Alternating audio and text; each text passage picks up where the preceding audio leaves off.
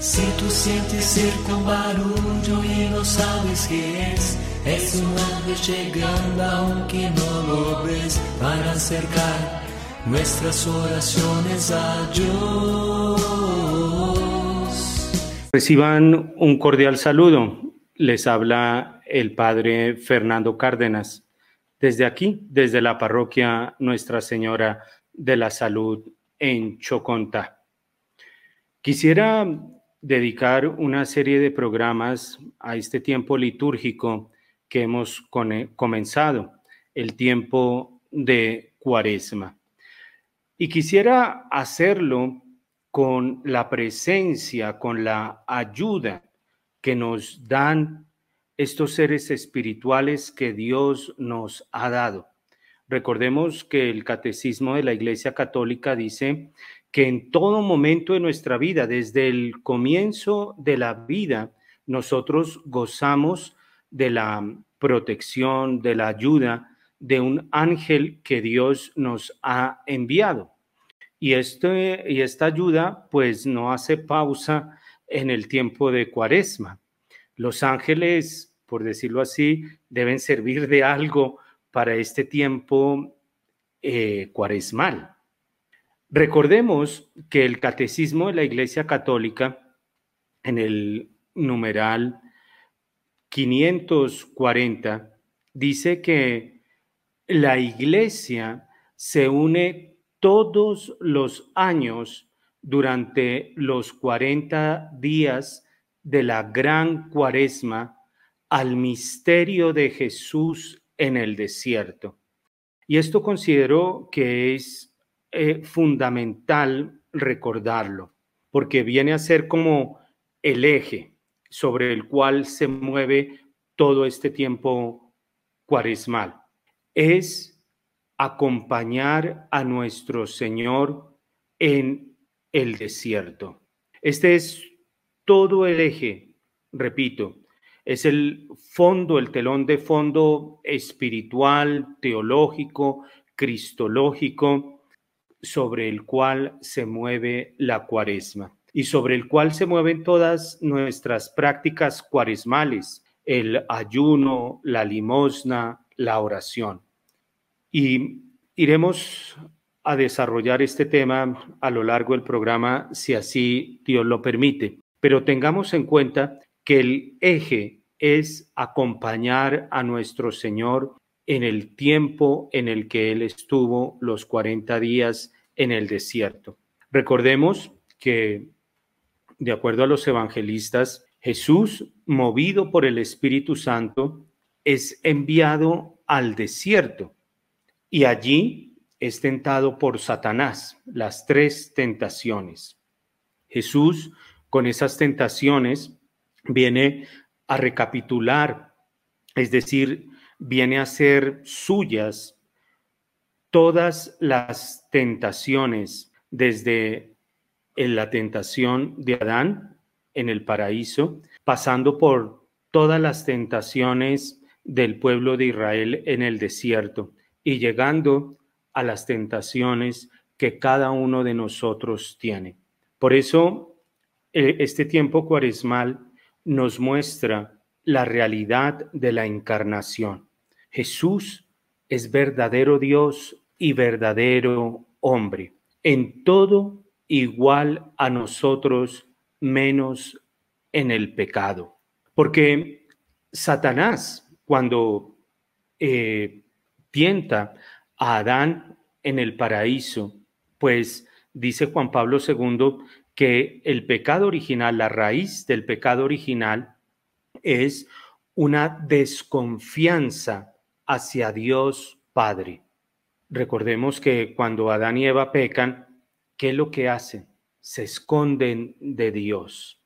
Ya no confían en el amor misericordioso de un Padre lleno de bondad, se esconde. Eh, ahora recuerdo a un mártir chino que creo que por obras razones ustedes entenderán que no recuerdo el apellido, recuerdo es el nombre, Li. Y él era adicto al opio y no pudo dejarlo, no pudo dejar esa adicción. una adicción con la cual luchó eh, siempre durante toda su vida. Sin embargo, en la biografía de este mártir, se dice que él nunca dudó de su dignidad como hijo de Dios. No se escondió. Adán y Eva se esconden y nosotros muchas veces tenemos esa tentación, escondernos de Dios. Y fíjate tú que hay veces uno escucha cuando se comete un pecado, ¿para qué sigo rezando? ¿Para qué sigo orando? Te escondes. Te presentas ante Dios cuando estás bien, cuando, digámoslo así, estás perfumado, bañado, peinado, limpio, te presentas ante Dios, pero no te presentas ante Dios cuando estás sucio. Hay un patrono del año de la misericordia, uno de origen polaco, que ahora mm, el nombre no, no lo tengo presente, pero él decía que hay muchas maneras de llegar ante Dios y él hablaba de las, de las manos. Hay veces que llegamos con las manos extendidas, pidiendo. Hay otras veces que llegamos con las manos juntas, que es o intercediendo o pidiendo. Cuando llegamos con las manos abiertas, recibiendo. Y él decía, este patrono del año de la misericordia, un sacerdote ya anciano que se dedicó horas a confesar. Y él decía que hay veces que llegamos con las manos sucias ante Dios y que solamente le podemos presentar eso, las manos sucias ante Dios. Y esto es una tentación que viene de allá, del pecado original. Porque Satanás, cuando tienta a nuestro Señor, viene a tentarlo también en la obediencia a la misión que le ha dado el Padre, que le ha confiado su Padre. Duda del Padre ese padre no está presente, ese padre no, no te oye, ese padre te ha abandonado. Y por eso se, se dice que Cristo con sus tentaciones viene a recapitular todas las tentaciones desde Adán, llegando hasta nosotros. Es una tentación que viene desde el pecado original. Es la tentación de la desconfianza filial. Dios no me ama. Dios no me quiere así sucio. Dios no me quiere con las manos sucias. Dios me quiere a mí limpio, impecable, con el vestido totalmente eh, sin mancha alguna es desconfiar de Dios. Es lo mismo que le ocurrió al pueblo de Israel a lo largo del desierto. Dios se olvidó de nosotros. Imagínense ustedes, y es que así somos. Dios que les ha abierto el mar rojo de par en par, atravesaron por en medio el mar rojo. Vieron todas las señales, prodigios que Dios hizo en Egipto las plagas que envió sobre Egipto y todo esto por el amor que le tenía al pueblo de Israel. Y sin embargo, en el desierto comienzan a murmurar, comienzan a quejarse. Dios se habrá olvidado de nosotros. Ya no, no ya no tenemos carne para comer, ya no tenemos eh, agua para beber. Y el mismo Moisés, cuando Dios le pide que con la vara toque la, la piedra, Moisés dudó. La desconfianza de Dios, la desconfianza de que este Dios se olvidó de mí. Entonces, como se olvidó de mí, pues tengo que salvarme de alguna manera. Y es a mi manera. Este Dios al cual ya no le agrado. Entonces voy persiguiendo el amor de ese Dios eh, de otras maneras. ese es el eco de, de la tentación, de la tentación. Y la iglesia se une particularmente a este misterio en el tiempo litúrgico que hemos comenzado, que es la cuaresma. Es una tentación de desconfianza hacia Dios, hacia su providencia. Y en ese mismo orden también acontecen las tentaciones de nuestro Señor. Jesús es probado en la confianza filial. Y por eso cuando entramos al tiempo de la cuaresma, es un tiempo duro y es un tiempo que creo yo que es doloroso, porque nos viene a eh, poner de frente si yo confío en Dios, si yo me dejo amar por Dios, cuál es mi confianza con Dios. Y al ponerme de frente ante Dios, pues me pongo de frente ante mí mismo. ¿Será que le muestro mis manos sucias a Dios? ¿O por el contrario, no?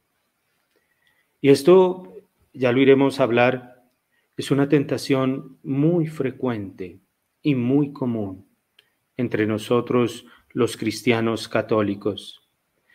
Benedicto XVI, en su libro Jesús de Nazaret, dice que el núcleo de toda tentación es apartar a Dios, que ante todo lo que parece más urgente en nuestras vidas pasa por algo secundario. No, no, no, ahorita no me vengan a hablar de Dios, no tengo tiempo para eso, no me vengan a hablar de oración, de rezar, de ir a misa, de confesarme, no, Dios es secundario. Ante las preocupaciones, ante tantas preocupaciones que tengo yo en la vida, ¿cómo me pueden venir a hablar de arrodillarme ante Dios, de volver a Dios? Dios es secundario pasa a ser algo secundario. Y Benedicto XVI dice, o incluso superfluo y molesto. Ante tantas cosas tengo que hacer y tengo que ir a misa.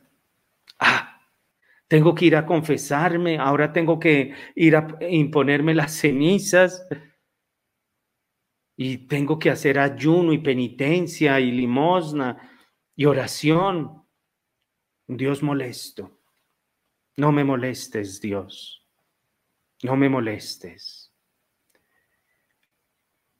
Poner orden en nuestro mundo por nosotros solos, y estoy leyendo literalmente a Benedicto XVI, poner orden en nuestro mundo por nosotros solos, sin Dios, contando únicamente con nuestras capacidades, reconocer como verdaderas solo las realidades políticas y materiales y dejar a Dios de lado como algo ilusorio.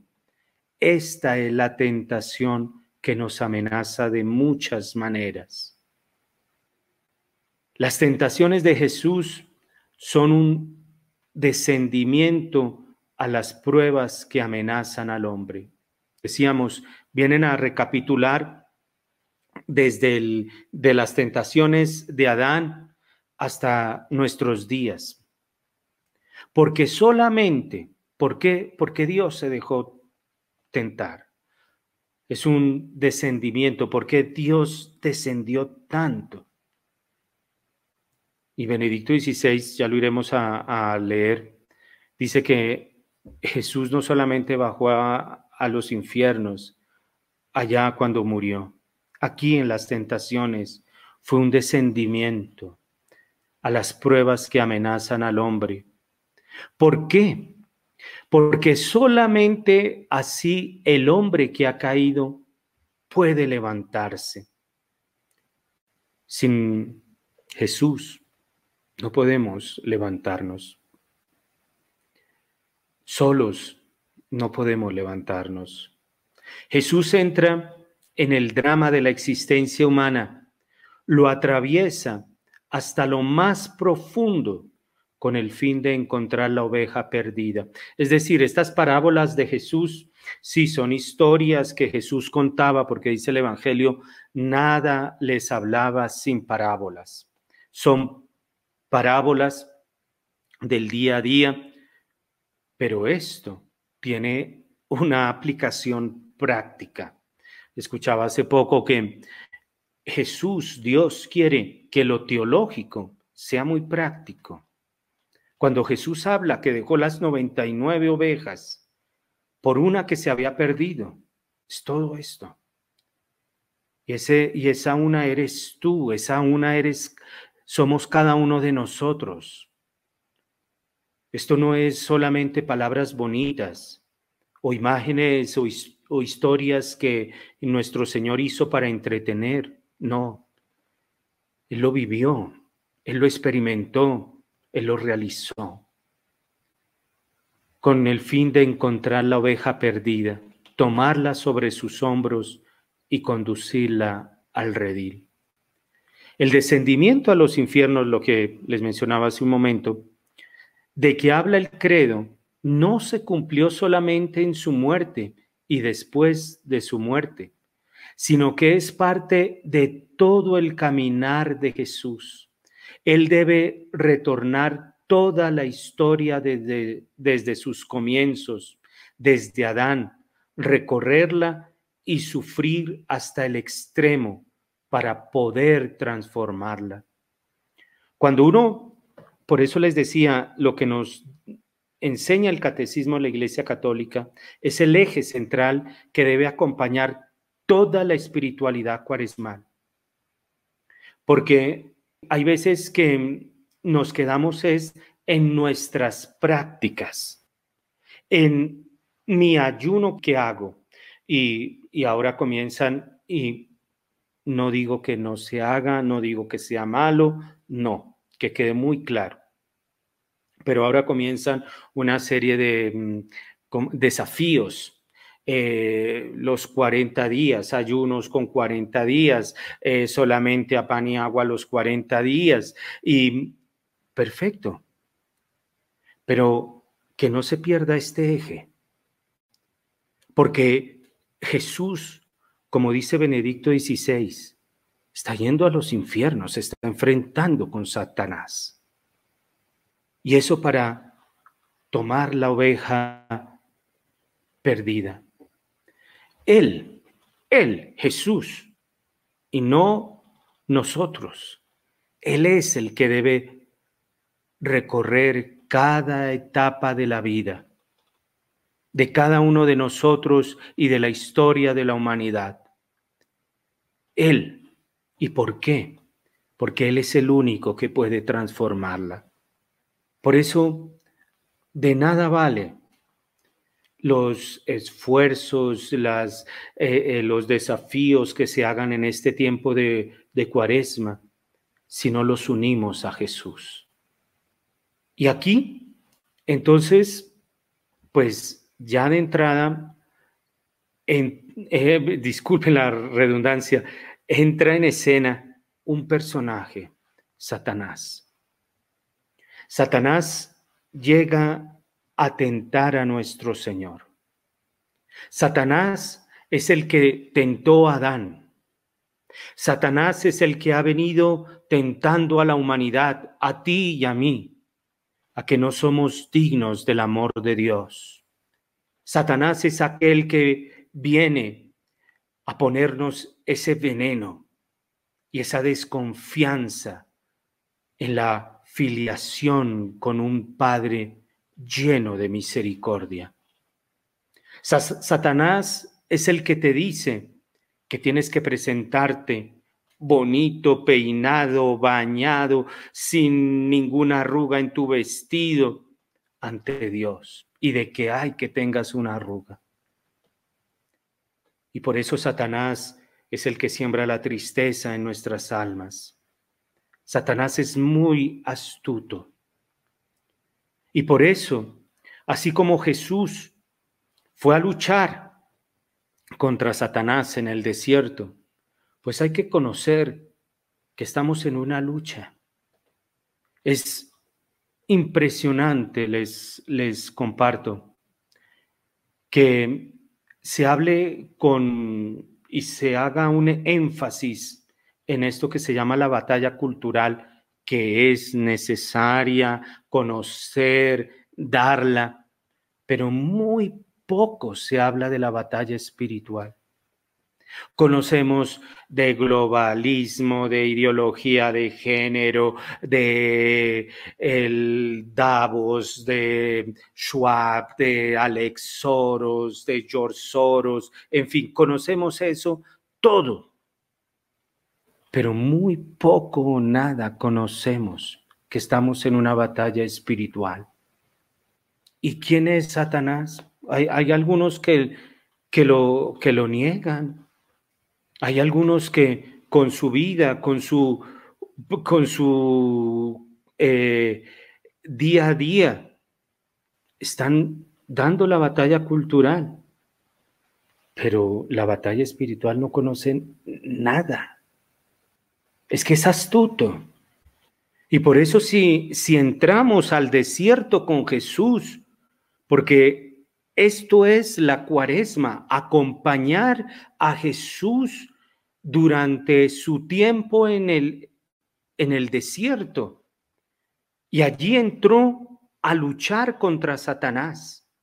Y si entramos a luchar contra Satanás y no sabemos que hay Satanás, que hay, que, que hay lucha que viene a combatir contra nosotros, en todo, en todo hombre se da esa lucha.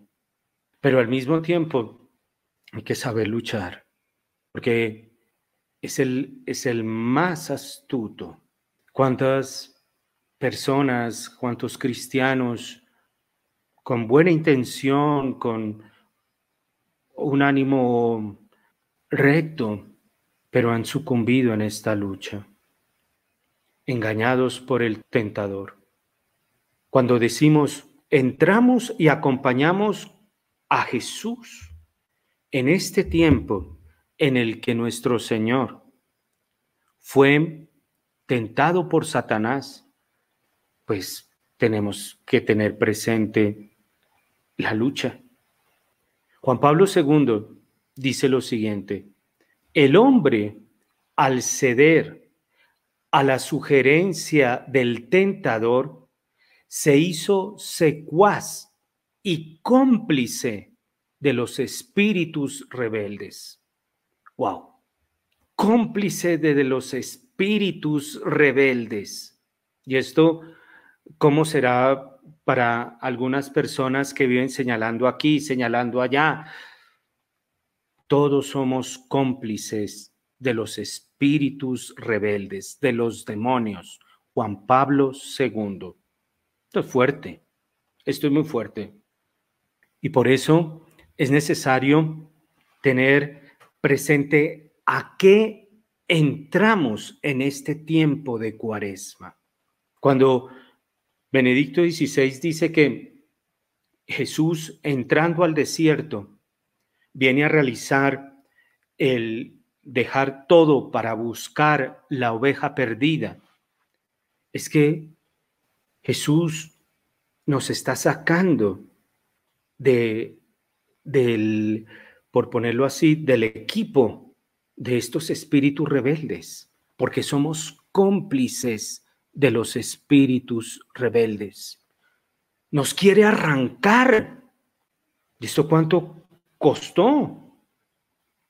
Y el catecismo de la Iglesia Católica, en, en el numeral 407, va a decir también, por el pecado de los primeros padres, es decir, de Adán y Eva, el diablo adquirió un cierto dominio sobre el hombre. Esto es fuerte. Nos están diciendo cómplices de los espíritus rebeldes, que el demonio adquirió un cierto dominio sobre el hombre, sobre tú, sobre ti y sobre mí. Y continúa, voy a leer todo, toda la cita del catecismo para que no quede ahí como sin contexto. Por el pecado de los primeros padres, el diablo adquirió un cierto dominio sobre el hombre, aunque éste permanezca libre. Es decir, no es que como, como el demonio tiene eh, dominio sobre mi padre, entonces tengo que decir mentiras, emborracharme, ser infiel, ser mentiroso. No, permaneces libre. Pero el demonio, por el pecado de Adán y Eva, adquirió un cierto dominio sobre ti y sobre mí, sobre toda la humanidad. Esto hay que saberlo. Hay que saberlo, hay que conocerlo. Esto es, una, esto es una batalla fuerte. El pecado original, continúa diciendo el catecismo, entraña la servidumbre bajo el poder del que poseía el imperio de la muerte, es decir, del diablo entraña la servidumbre bajo el poder del que poseía el imperio de la muerte, es decir, del diablo. Es muy fuerte. La servidumbre, somos siervos del diablo. Y Jesús viene a hacernos no solamente siervos de Él, amigos de Él. Pero para eso nos ha tenido que sacar, y digámoslo así, desentrañar, sacarnos de las entrañas del diablo. Así que, como decimos aquí en Bogotá, que ninguno se crea café con leche. No, cómplices de los espíritus rebeldes, siervos del diablo, y sobre nosotros hay un dominio del diablo. Juan Pablo II, Concilio de Trento, Catecismo de la Iglesia Católica. Y, el catecismo dice esto, ignorar que el hombre posee una naturaleza herida, inclinada al mal, da lugar a graves errores en el dominio de la educación de la política, de la acción social y de las costumbres, como se ha dicho aquí en Colombia, con una constitución que hubo, eh, parece una constitución hecha para ángeles. Se ignora la herida que hay sobre el hombre, sobre en el corazón, en el alma del hombre.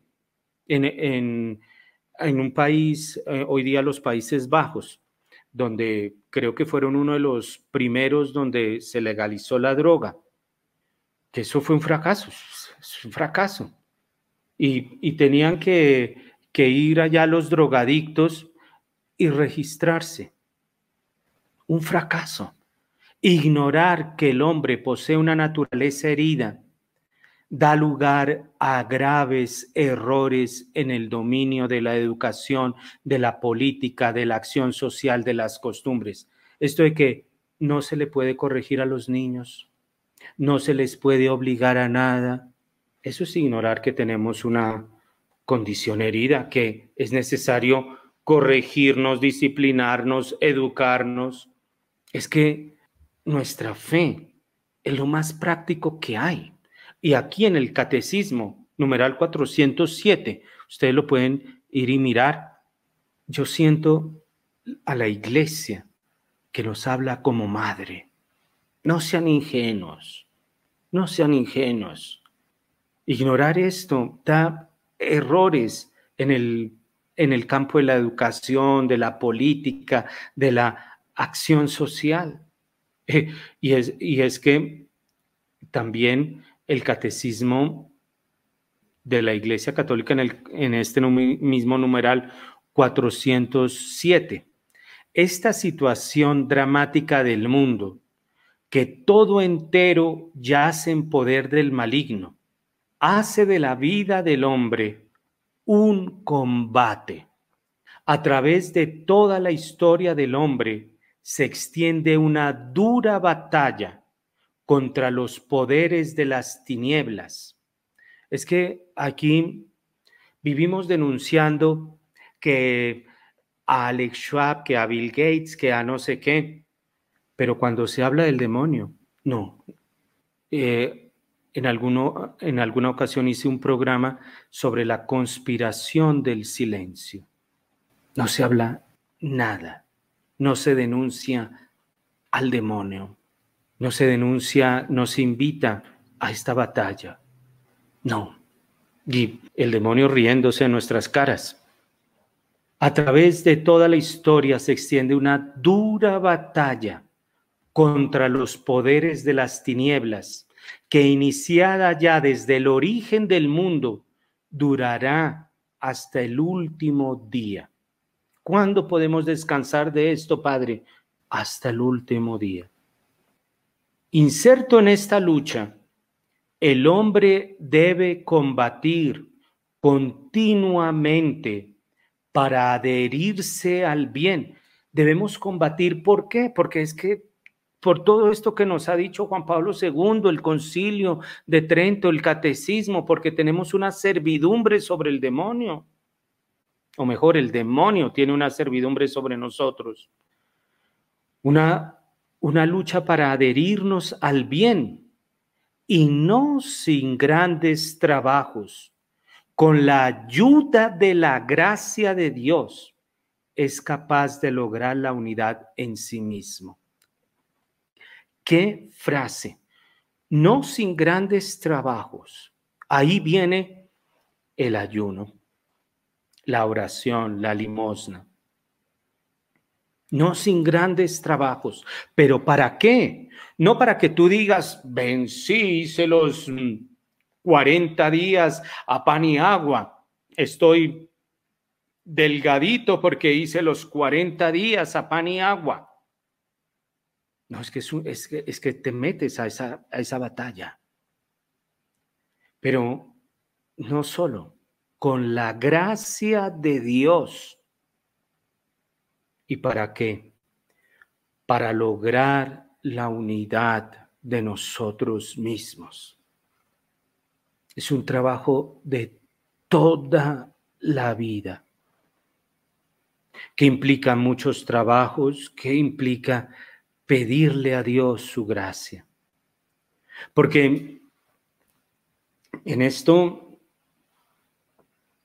eh, podemos caer eh, como en una mentalidad de ver la cuaresma como algo, eh, como un desafío.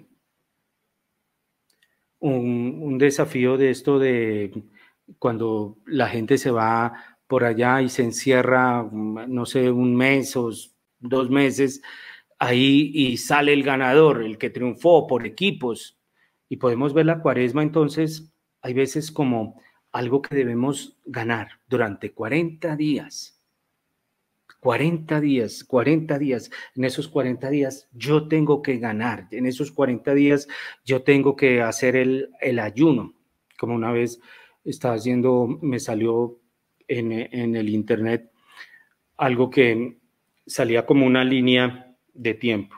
Decía, si usted puede aguantar la respiración del punto A al punto B, sus pulmones están bien. Entonces comenzó la línea a correr y yo aguantando la respiración, claro, casi mientras corría la línea, casi me ahogo ahí, pero vencí, dije, mis pulmones están bien, vencí. Y hay veces podemos ver la cuaresma así, como una competencia. Y, y aquí aparece, claro, el núcleo de toda tentación es que el demonio es astuto. El demonio, por eso el Papa Francisco ha dicho, no hay que dialogar con el demonio, es astuto. Este tiempo que se nos da para acompañar a nuestro Señor en el desierto, viene entonces, ahora tienes que ganar. Es tu momento, es una competencia, gánalo. Y, y Benedicto XVI nos dice, es la tentación de apartar a Dios. Entonces, son mis fuerzas. Poner en orden nuestro mundo por nosotros solos. Lograr la unidad, la integridad que yo busco es por porque he hecho los 40 días, porque he cumplido, porque, en fin, me he esforzado. He conseguido la medalla. Me presento ante Dios con las manos limpias, con el bañado, un poco cansado, pero ante Dios lo hice, lo, di, lo dice. Es propio de la tentación adoptar una sugerencia moral. Benedicto XVI es propio de la tentación adoptar una apariencia moral que no nos invita directamente a hacer el mal. Eso sería muy burdo. No, no viene a decirte a alguien que quiere vivir la cuaresma, no la hagas. No, eso para el demonio eso es burdo, eso es, no, ese es, ese es astuto.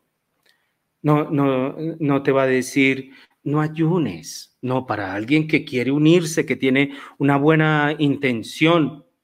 No, eso, es perder el tiempo.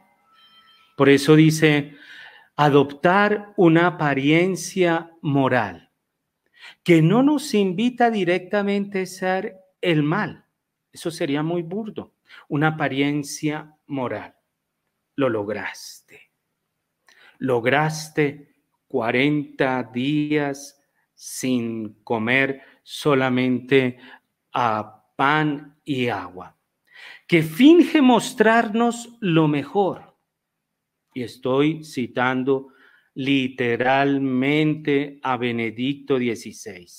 Finge mostrarnos lo mejor, abandonar por fin lo ilusorio y emplear eficazmente nuestras fuerzas en mejorar el mundo si tú cumples estos 40 días, tú vas a lograr la unidad de vida, tú vas a lograr, eh, como se presenta hay veces, la sanación de tus familias, la sanación intergeneracional.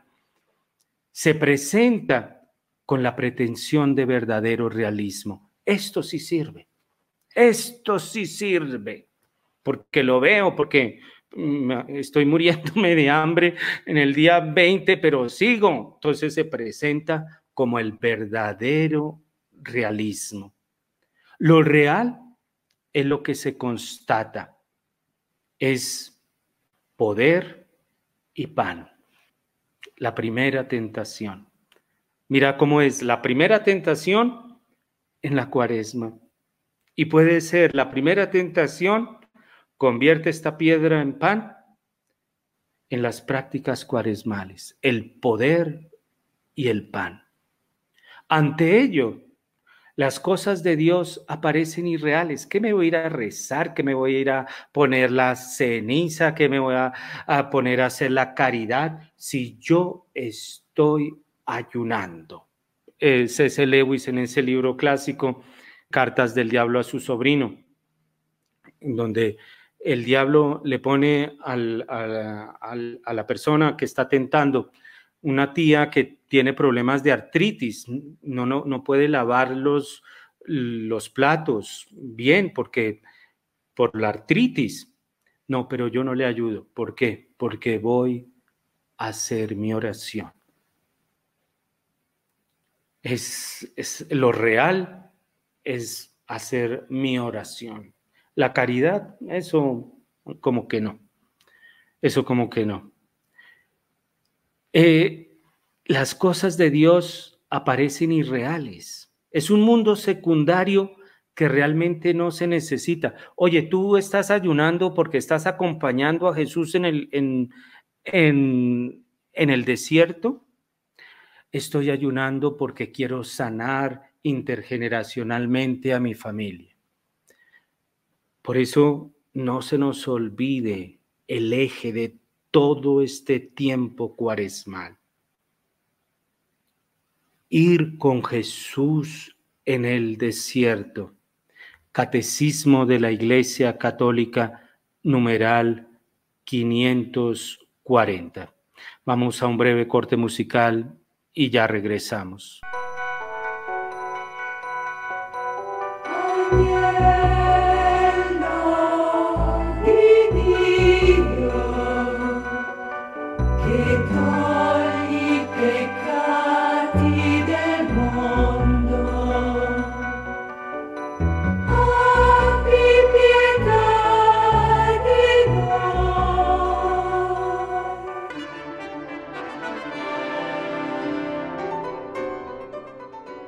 Una sola radio, una sola misión. Radio María en el satélite.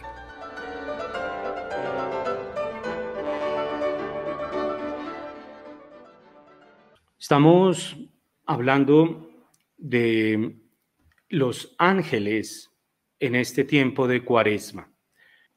Recordemos que el catecismo en el numeral 540 ya nos pone de presente ¿En qué consiste este tiempo de cuaresma? Acompañar a Jesús en el desierto. Los evangelios nos dicen que Jesús entra al desierto para ser tentado por Satanás. Y aquí entonces ya comienzan a aparecer estos seres espirituales, eh, los demonios, claro, irá a aparecer también los santos ángeles. Y hablábamos de cómo el demonio, que es astuto, puede dañarnos estas prácticas cuaresmales. Que en ningún momento, lo repito como por segunda o tercera vez, para que quede claro, no me, eh, no me opongo, no estoy en contra al ayuno y a la limosna y a la oración. No, la iglesia llama a eso. A lo que yo estoy diciendo es, que el eje es acompañar a Jesús.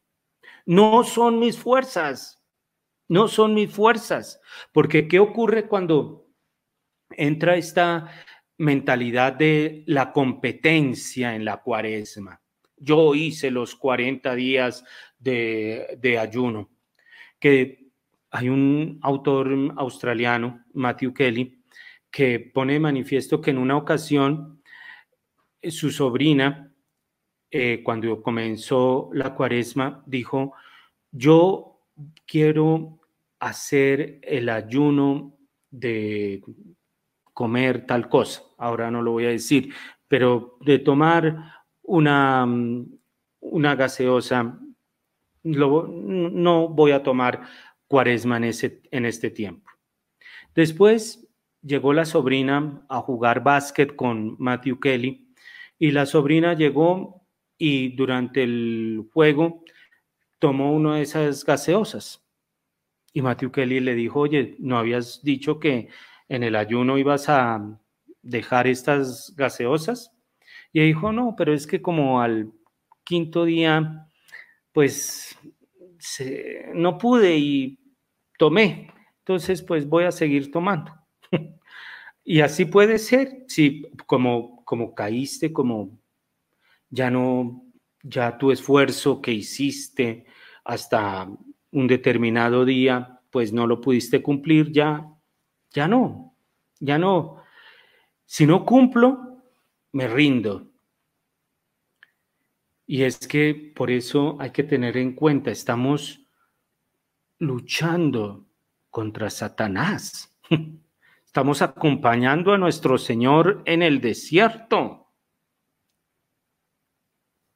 Y eso hay que cambiar nuestra manera de, pensar. Yo voy a hacer esto, yo voy a conseguir esto, ahora yo voy a hacer esto. Porque de, de nuestra manera de pensar dependen las acciones. Entonces, si yo voy a hacer los 40 días de ayuno, voy a hacer estas prácticas, eh, está lejos de lo que es la cuaresma, acompañar a Jesús. Y puedes caer en faltas a la caridad muy grande, porque es tu objetivo y nadie se va a interponer en mi objetivo a lograr lo que yo me he propuesto. Hay que cambiar eso, porque es, eh, puede llegar a ser una herejía, un pelagianismo que viene de Pelagio, un monje irlandés, que él decía que no se, no se necesitaba una gracia especial para recibir la salvación eterna. Es decir, que nosotros mismos y por nuestro esfuerzo lograríamos ganar el cielo. Con nuestro esfuerzo, yo, yo. Y se dice que Pelagio era un hombre fuerte y atlético y con mis fuerzas. La salvación, según esta mentalidad de Pelagio, esta herejía, se gana a base de esfuerzos y de merecerla.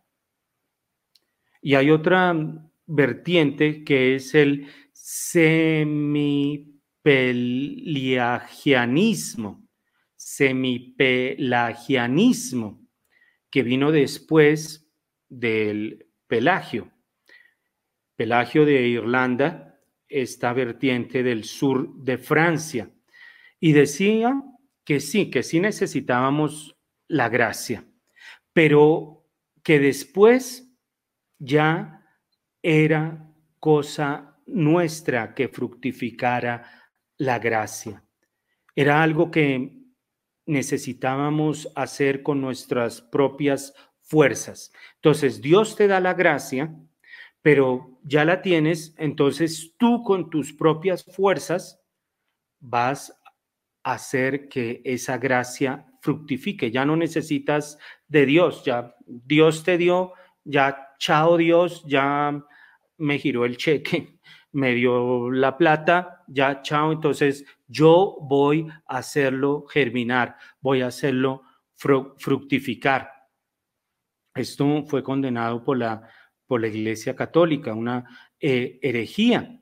Y se dice, y esto el Papa Francisco, eh, algunos eh, teólogos, por ejemplo, este sacerdote dominico, Chus Villarroel, realmente tiene unas charlas muy buenas. Él dice que la mayoría de la gente es semipelagiana. Dios ya te dio la gracia, ya tú con tus fuerzas eres capaz de hacerlo fructificar. Pensamos que a Dios le pedimos la gracia para hacer, para que haga yo las obras que yo tengo que hacer, con lo cual, pues ya es cada uno, que uno se salve ayudado por la gracia, pero que uno es el protagonista, uno es el que gana la gracia. Dios ya te dio la gracia de abrirte el cielo. Ahora tú con tus propias fuerzas puedes conseguir ir al cielo. Es una herejía. Y hoy día muchos, y el Papa Francisco lo ha advertido, y repito, eh, varios teólogos han dicho, hoy día es una actitud que se da en varios eh, cristianos católicos. Se le da a Dios una importancia secundaria. Es la tentación. Dios es molesto, Dios, Dios ya me dio la gracia, no moleste más. Yo ahora lo tengo que hacer con mis prácticas, con mis esfuerzos, con mis sacrificios. Y yo entonces así, yo obtengo la salvación para mí. Esto se presenta, se presenta. Vuelvo y digo, nosotros pensamos que es necesario estar ante Dios eh, bañados con es decir, ante Dios tenemos que hacer el Photoshop. Sin Photoshop, Dios nos va a rechazar. Esto hay que cambiarlo. Esto hay que cambiarlo. Porque si tú piensas así, decíamos, la manera de pensar determina nuestras acciones. Si tú piensas así, entonces, ¿cómo tú te vas a acercar al que está sucio, al que tiene las manos sucias, al que, al que huele mal? Y puedes ser una persona eh, que busques a Dios, pero cuidado, cuidado con, porque el demonio es muy astuto. Es una, darle a Dios una importancia secundaria que se puede dejar de lado temporal o permanentemente en nombre de asuntos más importantes. Entonces, fracasan precisamente estas cosas presuntamente más importantes. Busca el reino de los cielos y todo lo demás se te dará por añadidura. Pero si tú estás buscando todo lo demás sin buscar el reino de los cielos, un sacerdote jesuita alemán, Alfred Dilp, él dice, el pan es importante, la libertad es más importante, pero lo más importante de todo es la fidelidad constante y la adoración jamás traicionada. Es lo más importante la adoración jamás traicionada, la fidelidad constante.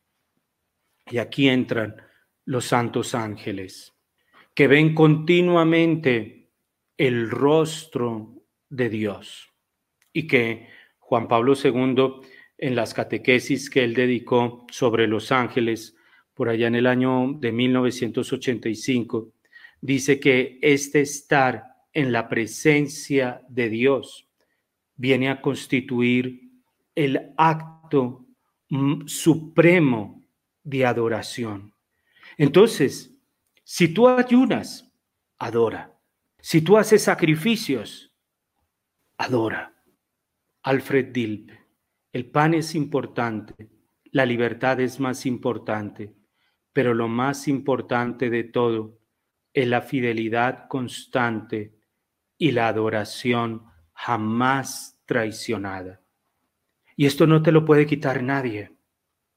Si estás con las manos sucias, no te pueden quitar el presentarte ante Dios y adorarlo con las manos sucias. La adoración jamás traicionada.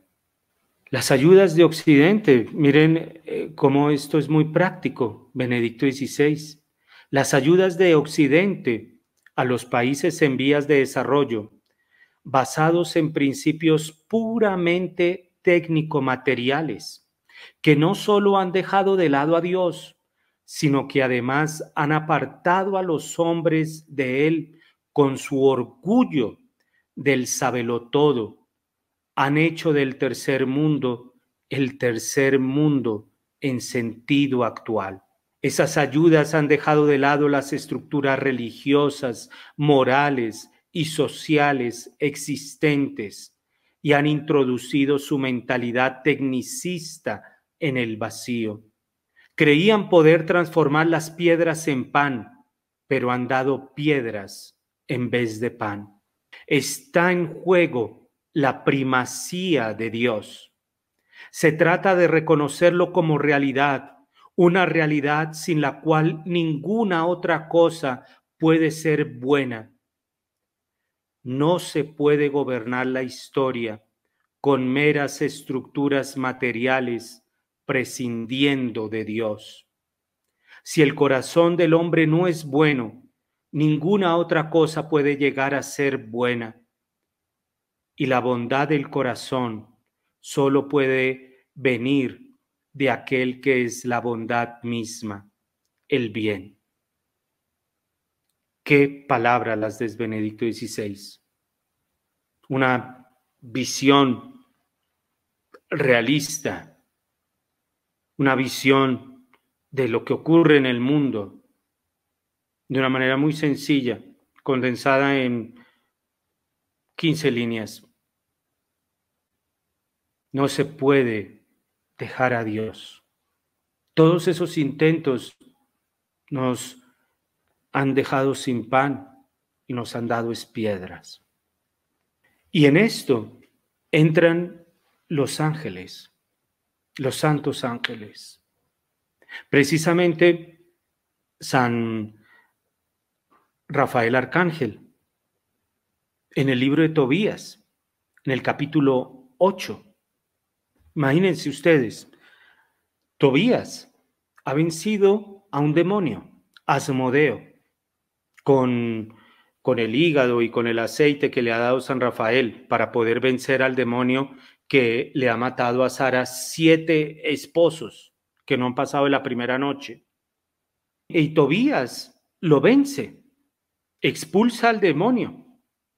Pero San Rafael le ha enseñado que antes de unirse a Sara, haga oración. Y los dos, dice el capítulo 8 de, del libro de Tobías, y oraron fervorosamente en la noche de bodas, en la adoración incesante, la adoración jamás traicionada. Tobías no se sintió el héroe por haber expulsado al demonio. Ahora necesito la gracia de Dios para ver a Sara como mi hermana y cumplir el plan de Dios. Es una oración bellísima. Y San Rafael también cuando se presenta, cuando se revela allá, cuando miren ustedes esta mentalidad de Tobías y de su papá Tobit, cuando termina la jornada, cuando Tobías ha regresado con el dinero, con eh, Sara, en fin, ha sido un éxito el viaje de, de Tobías junto con San Rafael. Y, y Tobit se acerca a Tobías, lo llama aparte de para que San Rafael no oiga y le dice, bueno, hay que pagarle a este que te ha venido acompañando, ¿cuánto le damos? Y entonces, en ese momento, San Rafael se acerca y se presenta como un ángel. Ellos querían pagarle. Es una mentalidad que tenemos nosotros. Yo hago y tú me tienes que dar. Pero San Rafael dice, no, bendigan a Dios eternamente. Es a Él al que deben bendecir y cantar todos los días. Los santos ángeles nos llevan a nosotros esa, a esa adoración jamás traicionada. Los santos ángeles nos llevan a poner a Dios de presente en todo. Y por eso, cuando ayunes, ora. Cuando hagas limosna, oración, ora. Si no pudiste cumplir algún día de ayuno, aún así, preséntate ante Dios con tu ángel. Pudiste cumplir el ayuno, aún así, preséntate a Dios. Dios en primer lugar. Este Dios que ha enviado a su Hijo Jesucristo y que Él ha entrado al desierto a ser tentado por Satanás para que nuestro orgullo se venza, para que ya no seamos siervos de aquel que nos tiene sometidos, esclavizados, el demonio, sino para que seamos amigos de aquel que nos da la vida. Este es el eje, repito, del tiempo de cuaresma. Que entremos a este tiempo de cuaresma acompañados con nuestros santos ángeles de la guarda y acompañando a nuestro Señor. Que Dios los bendiga.